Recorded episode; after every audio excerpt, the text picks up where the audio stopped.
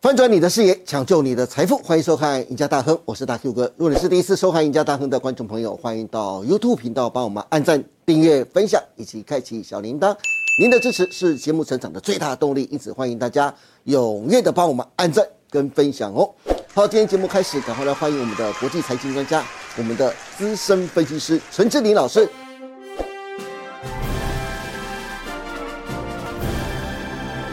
季老师你好。大哥你好，各位观众朋友大家好。哎，是金老师先跟您拜个早年了哦，，恭你喜也是发财恭！喜发财，各位观众，各位观众恭喜发，财恭喜发财哦！哎，郑老师啊，是其实再过四个交易日啊，嘿就要过年了。对投资人现在最想问金老师的事啊，无非就是手上的持股，我到底要不要爆股过年呐、这四个字非常重嗯要，特别是啊，今年的假期还放得特别的长，如果再加上银行两天的结算交割的日期啊，股市休市长达十二天啊呐、对。谢老师，你可不可以教大家从几个角度来观察，告诉投资人他们手中的个股到底该不该爆股过年呢？嗯，嗯，没错，我觉得大 Q 哥，你今年要抱股过年，还是要抱老婆 ？过年 我全部都要。我全都要。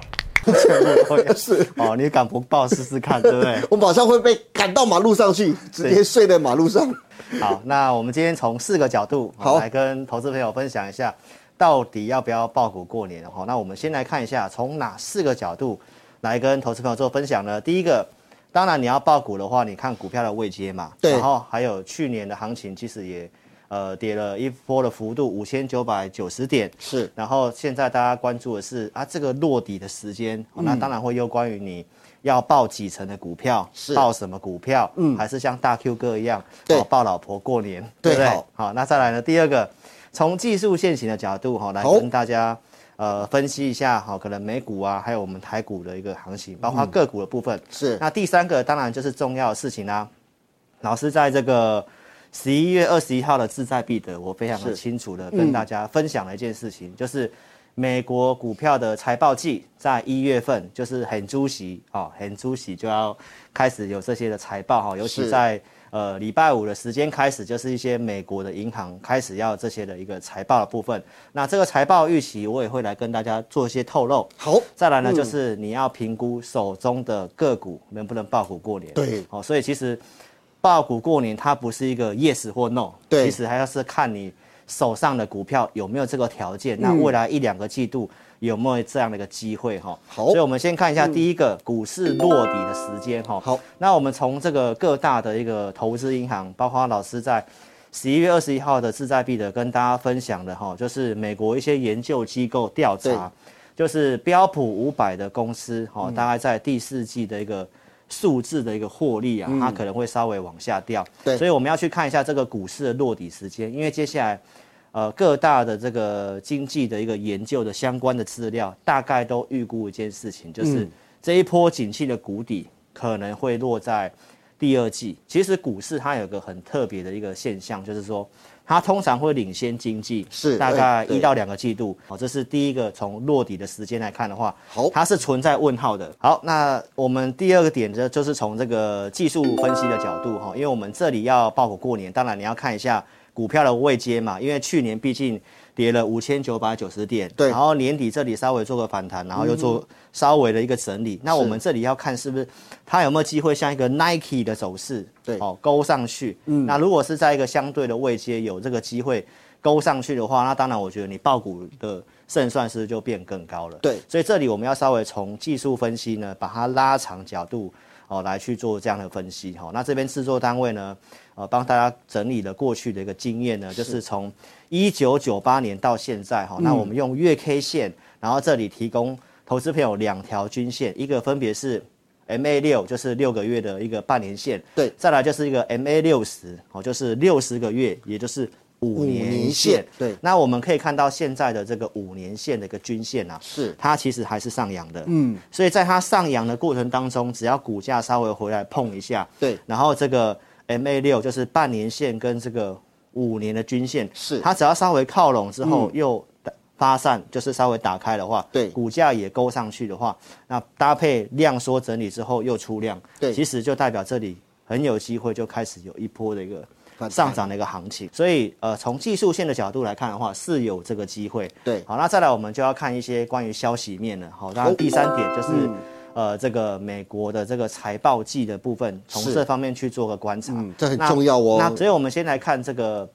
呃这个财报的部分哈、好，那现在来讲的话，大概就是呃在我们这个节目播出的这个星期五开始呢。呃，美国就有一些的重要的公司，嗯比如说、呃道琼成分股的一些银行股，对像摩根大通啊、是美国银行嗯啊、联合健康集团、达美航空这些，会先率先公告财报。是那当然，这些跟我们台股比较没有关系，对因为跟我们有关系的大概是科技类股。那科技类股是什么时候会做发布呢？哦，那就是在这个一月二十四号跟一月二十五号。最重要的这两天，哎，这时候可能还在初四、初五哈，还在跟到处跟人家拜年的时候，对对啊，在过年期间，这两个跟我们台湾的呃电池供应链比较有直接相关的。嗯，再来就从这个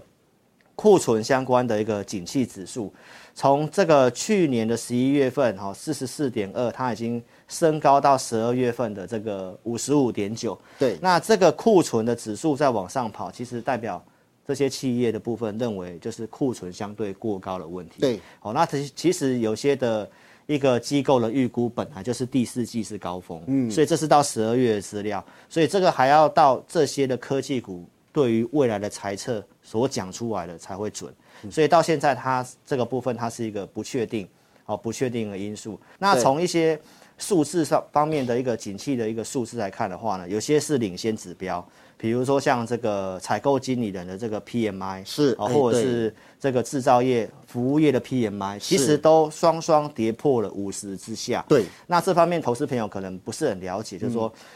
PMI 这个采购经理人的指数啊，它是有个领先的作用。对，因为这些嗯经理人、他如果看好未来一段时间的话，他就是会增加采购嘛。对，好，那如果他们的采购的部分是不好的，代表对未来的部分看保守，所以也预告一件事情，就是后面的营收可能会下滑。对他们可能有些库存的问题。是所以这是一个景气的领先指标。嗯，那因为他们也都已经跌破五十了，所以我觉得。第一季的部分会有存在很多的不确定，嗯，哦，但是技术面我们前面看到，哎，又有些这个机会嘛，所以我觉得就是说，选择个股很重要哈，嗯这是从第三个一个部分来跟这个投资朋友做一个分享。那再来就是第四点啊，我们要回来评估自己手上的股票嘛，对对不对？你到底是要报股票还是要报老婆？老婆呢？ 哦，那是其实都要报哈，哦、 要看要报好的股票这样子哈、而且第一季还有个很特别的一个时间跟我们台湾有关系，嗯，就是第一季要公告年报，对，就是三月底之前，是，所以在我们农历呃开红盘就是一月三十号了，就是刚好就月嗯哎，底，刚好是嗯年报要出来的时候，对，就那个时候就要开始公告年报了。所以我认为就是说，反正还是会有这些的消息面的干扰。是所以如果你要报的话，我认为你要去评估，手上呃所公告的这个年报出来，它会不会有地雷？原则上你应该要去评估什么样的股票有这个机会。那大哥哥，我们可以看一下国外的一些预估，好、像好标普五百的这个整个成分股里面啊，其实有些的行业来讲的话呢，这些的一个国外的一个机构预估，有些还是能够成长的。对，比如说我们可以看到这个图表里面呢，呃，像材料的一些产业、通讯啊，或者是一些非必需性的这个消费性的类股，就是他们有库存的问题，是所以目前的整个获利预估的部分，它可能还是会下滑，嗯，但是有这两个板块，反是正大家预估是往上的，哦一个是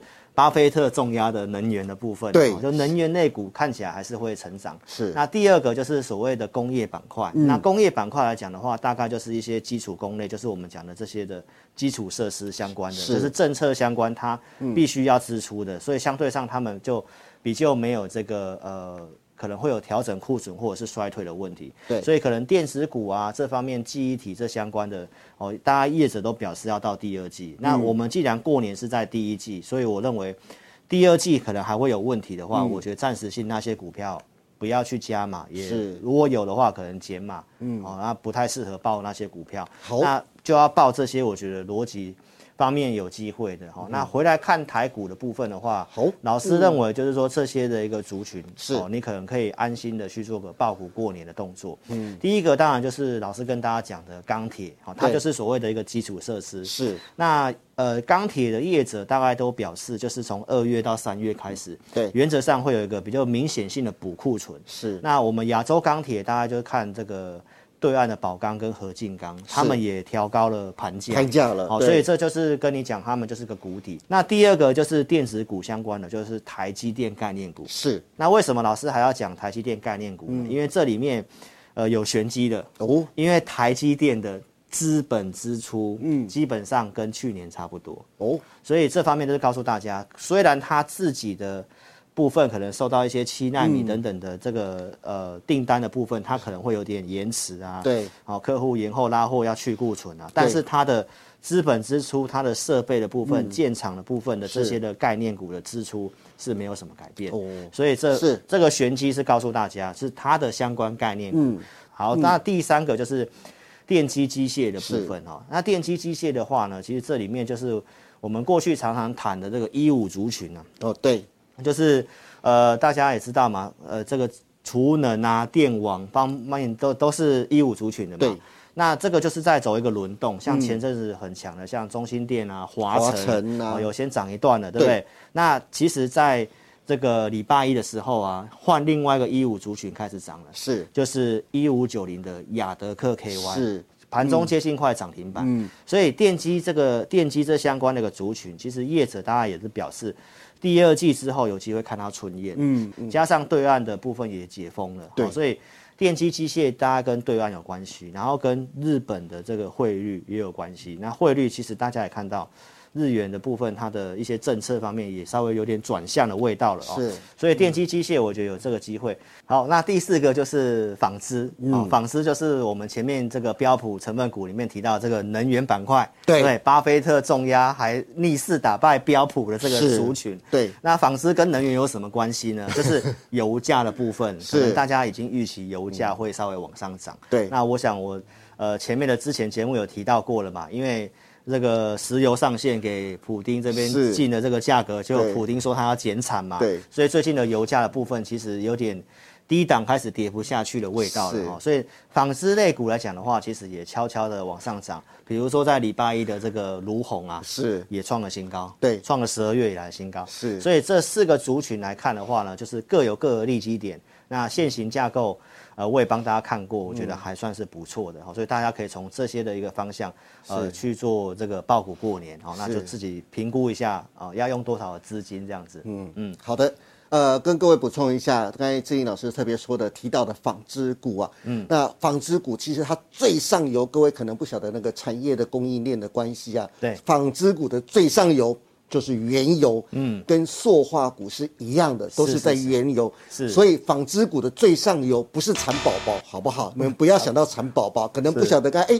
为什么纺织股呢？志颖老师特别要提到油价这一块钱，对那就是因为纺织的最上游其实就是原油，跟原油是有关系的，对好不好对？对跟各位补充一下。是好的，今天非常谢谢思颖老师跟我们分享这么多关于距离农历封关只剩下四个交易日，嗯投资人最关心的到底要不要爆股过年？志颖老师从四个角度帮投资人观察，到底可不可以爆股过年呢对？里面有许多志颖老师多年的研究经验跟操作技巧，对例如大盘月 K 线当中，六个月的均线跟五年线交叉抓反弹低点的技巧，相信是各位在外面绝对听不到的。希望大家能把它学起来。至于到底该不该爆股过年，志颖老师说了，其实你手中的持股是否具产业前景，还有你买的位阶的高低，才是最重要的关键。最后，如果大家想知道今年更详细、更完整的农历年后的行情跟规划，甚至想知道到底该买哪些个股的，欢迎大家都能锁定陈经理老师每周二四下午 live 直播的《志在必得》，以及每周六晚上八点半直播的《前进大趋势盘后解盘》节目。当然，更重要的，欢迎大家都能踊跃下载陈志林分析师 APP。我们再请金老师来说明一下，他独立开发专业的理财系统到底里面有多好康呢？来，金老师。好，那请这个投资朋友，如果你还没有下载老师 APP 的，欢迎你可以在我们影片的下方哦有这个连接，可以下载老师的 APP。那老师的 APP 呢，你一般下载注册的话呢，我们有提供这个免费的文章。包括每天的盘前帮大家汇整国内外的一个重要的一个新闻，是好、或者是说呃这个重要时刻，老师其实也会写个文章来提醒大家一下，我们可能观察到一些现象哈、所以一定要下载才可以收到这个及时的讯息。那你下载注册之后呢，其实也欢迎你可以填表来体验我们的一个养成方案。那养成方案是针对小资主所设计的方案，在每天的盘中，我们会有个午报导航，会提供给你老师的独家数据，来跟你分享一下我对于这个盘市的一个分享的一个操作的一个看法，也会谈到一些哪些族群有这个机会。那每一个礼拜呢，我们会有一次的这个技术筹码的精选个股。那这些精选个股该怎么操作，我们也有一个教学的课程来教导你。那一个月会有一次的互动教学，所以请大家欢迎可以在下载 APP 之后，踊跃的做填表来体验我们的养成方案。那如果你觉得对你有帮助，你可以直接参加我们的会员，或者是续订我们的养成方案哦。有兴趣的节目下方都有相关的连接网址，欢迎大家踊跃的加入跟下载哦。是那今天谢谢大家收看我们赢家大亨，别忘记每周一到周四下午的五点半，我们再见喽，拜拜。拜拜，祝您大赚，新年快乐！